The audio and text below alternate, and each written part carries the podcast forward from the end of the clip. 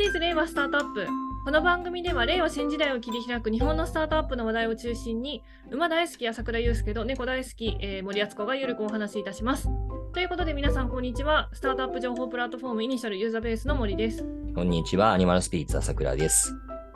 はい。い朝倉さん。はい。ゴールデンウィーク、うん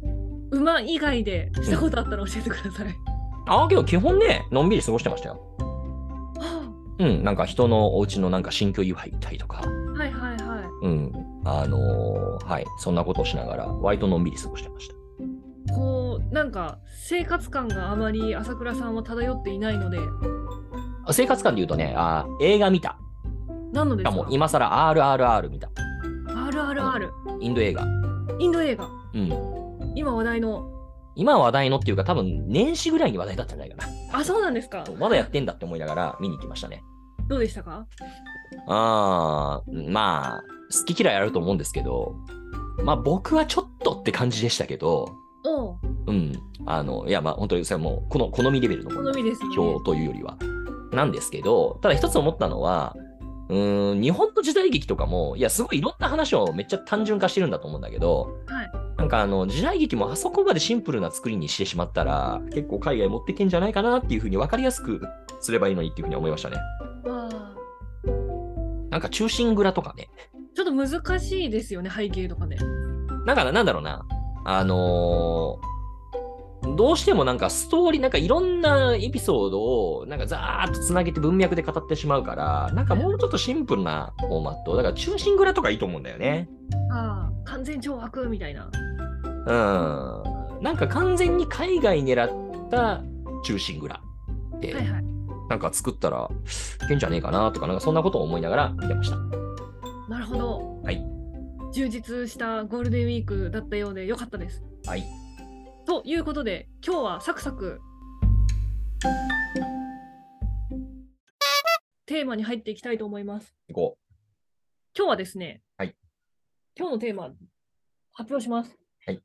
ダカダカダカダカダカダダン。ベンチャーキャピタリスト。うんにします。う。ベンチャーキャピタリスト。はい。はい。あの、以前ですね、こうベンチャーキャピタルというのにはうんうんフォーカスして、まあ何やってんですかみたいな話をしてきたんですが、うんうん。今回より、えっ、と、キャピタリストというテーマを置いて、よりそこの、なんか何してるのっていうのを解像度を上げていきたいと思っております。うーん。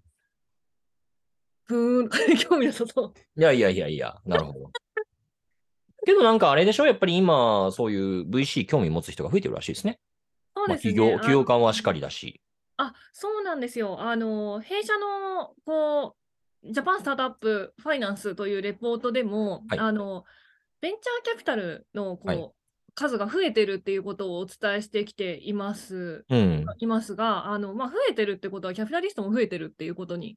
あの、なりますので、うん。あの、結構こう、いろんな方がこう今参入してきてるんじゃないのかなと思いまして、改めてここの、えっと、キャピタリストって何やってるのっていうところを、えっと、掘り下げていきたいと思っております。はい、わかりました。まずですね、はいベンチャーキャピタリスト。はいこの職種ですよね。なんかはい職種スキルとして何が必要で、何が身につくのかみたいなところを教えてもらえますか？なるほど。何が身につくかわからないですけれども、なんでしょうね。えっと、まあ、まず VC の仕事って、VC の、まあそうだね、あの、キャピタリストというよりは VC っていうのがどういったビジネスのフローで構成されているかっていうことを考えると、うんまあ、まずもってお金調達してきますと。そうですね、投資する用のお金を調達してくる。はい、LP さんと呼ばれるような、あーまあ、金主の方からお金を集めてきて、まあ、それを運用しますと。で、運用して、まあ、これ最終的に EXIT して戻しますっていう、この大きな3つのフローなんですけれども、まあ、特に運用部分ですよね。で、運用部分っていうのをもう少し細かく見ていくと、えー、まあ、いわゆるソーシング活動というものがあって、えー、どっかにいいスタートアップはおらんかいというのを探してですね、で、えーいろんなスタートアップあっていく中で、ひょっとしたらここは、あの、ものすごく有望な会社さんかもしれないって思うところがあると、まあ、いわゆるまあ、デューデリジェンス。デューデリジェンスって言葉もさ、これ結構なんかもうややこしいんだよね。結構、デューデリジェンスって言葉に過剰反応する人たちたくさんいるから、なんですけど、いや、デューデリジェンスって言うと、基本的には、なんだろうな、みんな、あの、いわゆる投資銀行の人たちとかがやる大企業デューデリっていうものを想定しがちで、あの企業価値をこう弾いてみたいな僕もやりましたよ。ね。なんかビジネスデューデリとか言って、マッキンゼー行った時に、なんかこのなんか、これ、この会社買ったら、なんか工場なんかどれぐらい潰せるから、結果、配送ルートがどうなって、で、コスト削減のシナジー効果いくらが、お前ちょっとなんか3日で計算しろとか言われて、へーいって言いながら、やってましたよ、なんか、ジュニア。なんで、なんで切れながら言ってるのかわかんないけど。まあ、けどそれは僕はまあ本当ビジネスデューデイの本当にごくごく一部のパートを僕やらせていただいてたんですけど、まあそれだけじゃなくて、まあホーム DD とかね。まああの DD ってまあ、あのいろんなものが関わるわけじゃないですか。で、えーそういう壮大なものを想定するから、まあ、デューデリジェンスですからね。はい。えーそれを思うと、まあ、スタートアップのデューデリってね、いや、デューデリっていうほどのもんかよ、みたいな。まあ、そもそも、なんだろうな。検討する材料自体がね、シードアリーなんてそんなないから。あ、まあ事業がね、確立されてない場合もありますからね。企業もチームも何もないんだから。うんまあ、5人ぐらいって場合もあるしそう、だからデューデイって言った瞬間、すげえ過剰反応する人たちがいて、日本語ってめんどくせえなって思うんですけど、まあ、まあ、なんでもいいですよ。まあ、要は、この会社がいいかどうか投資検討するというプロセスがございまして。で、えーじゃあ、晴れて、えーそれを、じゃあ、投資委員会って言ったところ、まあ、会議体で投資するかどうかっていうことを議論して、えー決定したら、あとは、まあ、いわゆる、まあ、モニタリングフェーズですよね。まあ、人によってはそれをバディアップフェーズっていうふうに呼んだりする人もいるんでしょうけど、要は投資した後のお付き合い。まあ、ここが長いわけですよね。で、まあ、そこでなんか、まあ、どういう接し方をするのかっていうのは、各ファームごとにスタイルあるよねと。で、まあ、最終的には何かしら EXIT のイベント、具体的には IPO か、あまあ、M&A といったイベントが生じることがあれば、あまあ、そこで株式を売却して、で、えー資金を、まあ、その、投資先からの資金を回収すると。で、えーまあ、投資、個社で見てるとそういう状況なんだけれども、えーそういったものを、要は一社だけ投資してるわけじゃないから、まあ数十社あったりするわけですよね。なんか30社とか投資してたりするわけじゃないですか。なので、えーそういったものを全部合わせて、まあ、あるものはうまくいき、あるものは、まあ、頓挫しっていったことで、えーファンドのお金を全部回収して、最終的に、えーもともとファンドにお金を出してくださっていた LP さんにお返しする。で、その期間が大体10年ぐらいみたいな。まあ、こんなプロセスですよね、VC の仕事って。で、えーまあ、このうち、まあ、いわゆる、その、キャピタリストの仕事って、これはなんか、ジュニアな人を想定して話してるんですかね。あ、そうですね。で言うと、うーん、まあ、ジュニアな人が関わるっていうのは、基本的にはこの運用、まあ、2番目の、まあ、一番、まあ、あのーなんていうか、手がかかる部分ですけれども、であると。まあ、逆に資金調達とかそういうのって本当にパートナーのやる仕事ではあるので。じゃあそこをまずちょっと聞きたいんですけど、そのはいはいキャピタリストの中でも今、パートナーとかジュニアとかいろいろ出てきたんですけど、はい一般的になんかレベレベルアップするとなんか名称が変わってくっていう感じなんですかね？うーん、まあ、これもね、あのーそのファームそれぞれ故障とかは違うし、それはまあね、あのーなんだろう。まあ、コンサルティングファームだってそうですけど、やりますけど、まあ、一般的な概念としては、まあ、まず、えっと、GP っていう人がいます。GP、GP。で、えー GP っていうのはジェネラルパートナーの略ジェネラ称ですね。ルパートナー。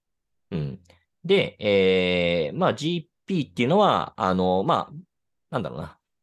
まあ、一般的には GP は会社が勤めてるケースもあれば、あーなんだろうな。組合とかが勤めてるケースもあれば、あーなんだろう。おーまあ、個人の場合もあるんだけども、えー GP っていうのは基本的にファンドを運用する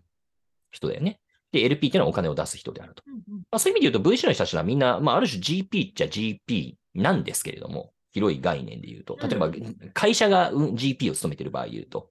えーまあこれが、その会社が GP なんだけれども、うんうんあのーここで言っている GP というのは、その中でも、まあなんだろうな、まあ取締役みたいなもんだというふうに思ってもらえばはいはいはい。いいかなと思います。えー、なんで、まあ実際には、なんだろうな、法律的な GP は会社であったとしても、LP の人たちからその GP って誰なんだっていうことを言われたときは、いや、会社ですって、まあそれはそうなんだけど、うん実際その顔を張るのは誰なんだっていう、責任者は誰なんだ。うんうんまあさっきの、まあ仮に会社なのであれば、じゃあその代表って誰なんだ。うんうんうんまあそういうことですよね。で、これはもう、まあ一つ、まあ言うなれば、まあ、そのファンドの設立者とニアリーイコールだと思っていただけると良いかなと思います。だからまあ、VC という組織の中で、まあ、いわゆる GP という人が、まあこれ創業、ニアリーイコール創業者ですね。うん創業メンバーですね。というふうに思っていただければいい。いて、で、そっから下っていうのは、あのーまあ、まあ、し下っていう言い方良くないかもしれないけれども、まあ、それ以外の人たちっていうのは、まあ、なんだろうな。まあ、通常、まあ、大体階層構造になっているものだと思うんだけれども、保証はいろいろあると思います。まあ、通常 GP と言わずにただのパートナーというところもあるし、なんか、まあ、一番ね、あのー若手の方がハイライターは大体アソシエイトってあ、そうし。したりとかしますけど、まあ、基本的にはですね、あのまあ、GP を務める人とそれ以外っていうのが基本的な構造です。で、でそれ以外の人たちの中でも、まあ、経験年数だとか、あるいは今までの、おそのファンド内での実績に応じて、えー待遇に差が出る。まあ、それはね、VC10 年選手の人と、まあ、新卒 VC って、まあ、なかなかね、大きい組織じゃないと言いませんけど、新卒の人では、まあ、それは差がち差が出るよねっていうのは当たり前の話で。まあ、処遇の差が出る。ただ本質的な、まあ、違いっていうのは、まあ、GP とそれ以外っていうことでしょうね。ですので、まあ、VC のキャリアをたどる方っていうのは、まあ、基本的には、まあ、VC ずーっと続けていきたいんだったら、どっかの組織の中で自分が GP になるか、うんうんあるいは自分で独立して新しいファンドを作りたい。まあ、そうお考えになる方が多いんでしょうね。うん説明になってます？これ。そうすると、じゃあ、えっと、まあ、ベンチャーキャピタルのどこかの、うんまあ、会社に入った場合、まあ、うん大きく、こう、対外的に見える職種、まあ、職種なのかな？まあ、く位というのは、まあ、パートナーかアソシエイトっていうのが、職まあ、一般的で、まあ、ただ、えっと、まあ、名称はいろいろあります。まあ、名称はいろいろあると、まあ、まあ、会社も一緒ですよね。社長、部長みたいな。まあまあ、そうそうそう。課長補佐って何なのか僕はよく、か課長補佐と課長はどういう、係長はどういう位置づけなのか僕、未だによくわかってないんですけど、なんか、課長代理とかもありましたよ、銀行の時とか。まあ、補佐と代理ってどう違うのは僕は わか何がんない違うの？みたいな。まあ、いろいろあるって、まあ、一般的にはアソシエイトパートナーで、まあ、しえっと、給与と紐づく等級はそれとは別にあるみたいな考えをしておけば、わかりやすいですかね。まあ、いや、うーん、なんだろうな。まあ、基本的に GP っていうのは、うんなんだろう、その、ファンドのリターンって、えっと、これ難しいな、説明が。うんファンドって、いわゆる、その、ファンドの管理報酬っていうものがあるわけですよね。はいはいはいはい。で基本的にはこれ2%、ファンドサイズ全体の2%。例えば10億円のファンドだったとするならば、えー年間2000万円。うんうんがまあ、管理報酬として、えー支払われることになっていて、それをどう分配するかということを考えるわけです。うんで、えー仮にこのファンドが2倍のリターンになりましたと。10億か20億になると、キャピタルゲインが、まあ、10億なわけなんだけどうん、基本的にはこのお金っていうのは LP さんのものですよねと。一方で、えー20%、キャピタルゲインの20%分は、まあ、成功分配と称して、その GP の人たちに配配分されるわけです。で、そう、通常このキャピタル、あのーゲインのうちの20%。これキャリーと呼ぶんですけど、キャリーっていうのは基本的には GP がどう差配するかっていうのを選べるっていうこうと。だ。から GP が100%もらうケースだってあるでしょうし、あのーなんだろうな、どの、誰がどの会社を担当したかっていったことに応じて、ボーナス分配数だとか。まあまあ、そういった差配の仕方っていうのはいろいろ各ファーム工夫があります。ただ基本的にはまあこのキャリーっていうのを、えー差配するのは GP であるという点で、まあ、GP とその他っていう。もうじゃあ、G、なんかこう、うまくやり、なんかこう、決定権をいっぱい持ちたかったら GP になるってことですね。うん。あのーいや、コンサルティングファームとかでも、パートナーっていう一概に言っていても、えーっと、コンサルティングファームの株式を持ってるパートナーと、株式持ってないパートナーって実は全然違うんですよ。へえ。運命の差。あの、いや、要はその株式に応じて、えー配当がなされるわけで。ああ、なるほどね。うんうんうんうん。だからまあ、株主兼、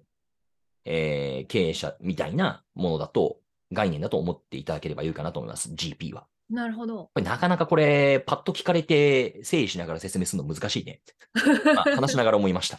なんかでもあれ、出資とかパートナーみたいな話だと、よくあの海外ドラマでね、なんか法律事務所のはい海外ドラマとか見てると、ああ、そうそうそうそう。だから法律事務所、いや、基本的にはコンサルティングファームとかも、あの、法律事務所を模して作られている組織形態だから、あの、源流はそこにありますし、あの、そうですね。まあ、ファンドもそうなんじゃないかな。これは別に VC に限らず、プライベートエクイティなんかもそうだし、まあまあ、ヘッジファンドとかもそうなんでしょうね。うんうんうんうんなるほど。じゃあ、あの、海外ドラマのあれを想像して、そんなに遠からずっていう感じですね。はいで、じゃあ、その、えーまあ、アソシエイト、パートナーがあって、じゃあ、アソシエイトにアソシエイトパートナー、ー。パートナーの中に、まあ、まあ、パートナーっていうか、その上に、まあ、GP とそその、あ GP イコールパートナーじゃないよ。わかりました。うんじゃあ、GP とその他に求められることって、具体的に何が違うんですか？えーっと、なんだろうな。まあ、ちょっと、質問にストレートにお答えしないですけれども、VC の人たちの役割っていうのをもう少しうん抽象概念化して説明すると、個々の投資案件に責任を持つ人はいはいはい。と、ファンドの運用に責任を持つ人うん。と、えーファームの運営に責任を持つ人っていう、こういう違いがあるのかなと思いますね。うーん。で、えっと、これは、まあ、ある種、その職位に応じて、えーその責任の、なんか、範囲が広がっていくと言ってもいいんだけれども、結構求められるものが違うから、あの、あまりストレートにそれを全部できるかどうかっていうと、そうとも限らないって感じかな。はいはいはい。何を言ってるかというと、うんと、まあ、一個の投資先に責任を持つ人っていうのは、ちゃんとね、えーそれが、なんかどっかいい会社さんないかなっていうのをソーシングしてきて、えーそれを分析して、えーきっといい会社ですっていうことを説明して、投資をして、投資している間も、まあ、何かしらなんかサポートしたりだとか、まあ、コミュニケーションを取り続けて、で、えエグジット機会を伺うっていう、まあ、そういう特定の会社に責任を持つっていう。まあ、これ、これが、まあ、レベル1というか、最初の段階ですよね。で、そこから発展すると、ファンドに責任を持つ。ファンドっていうのは当然一社に投資してるわけじゃなくて、まあ数十社投資してるわけですよ。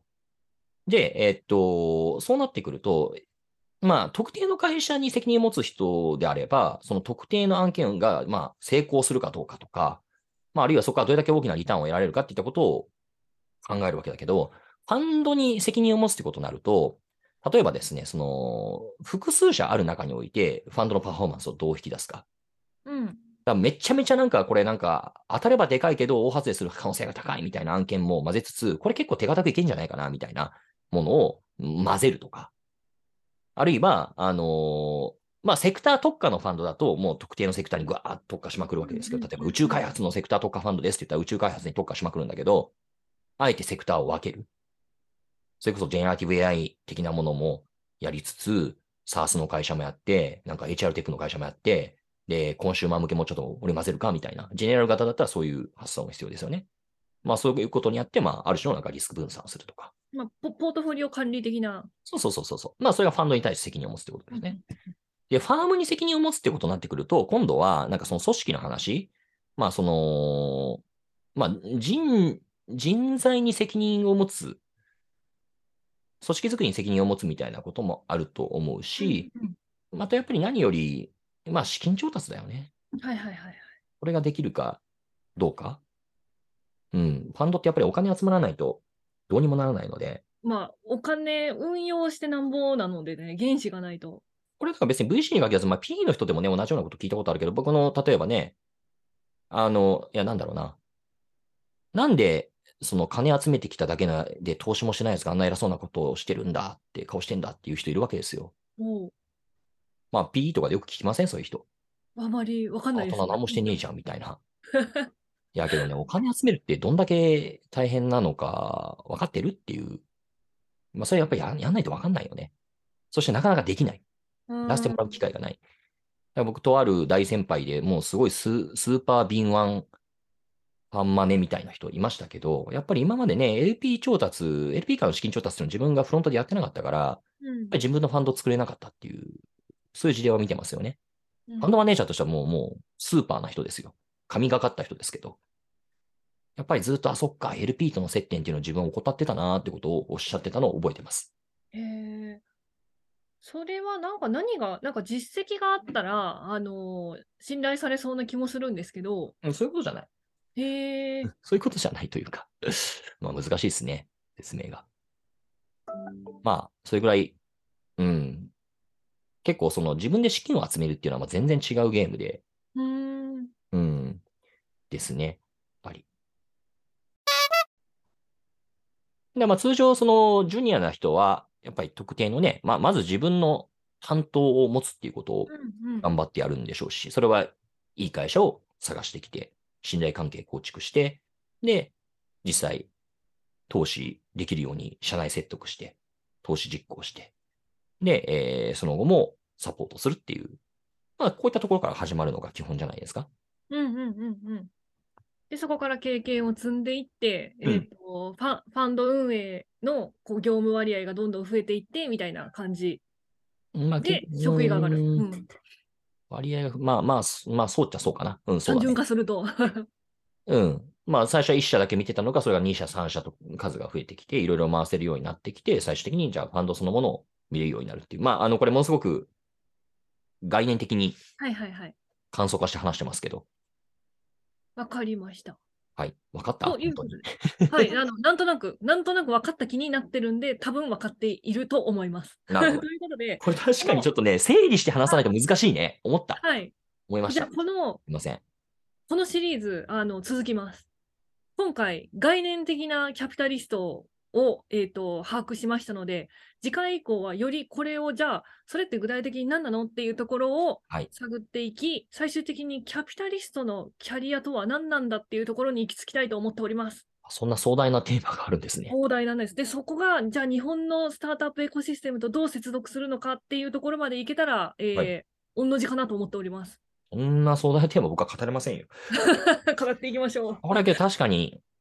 そうですよね。まあ、本当まだ黎明期というかね、キャリアとして確立したものもないですから、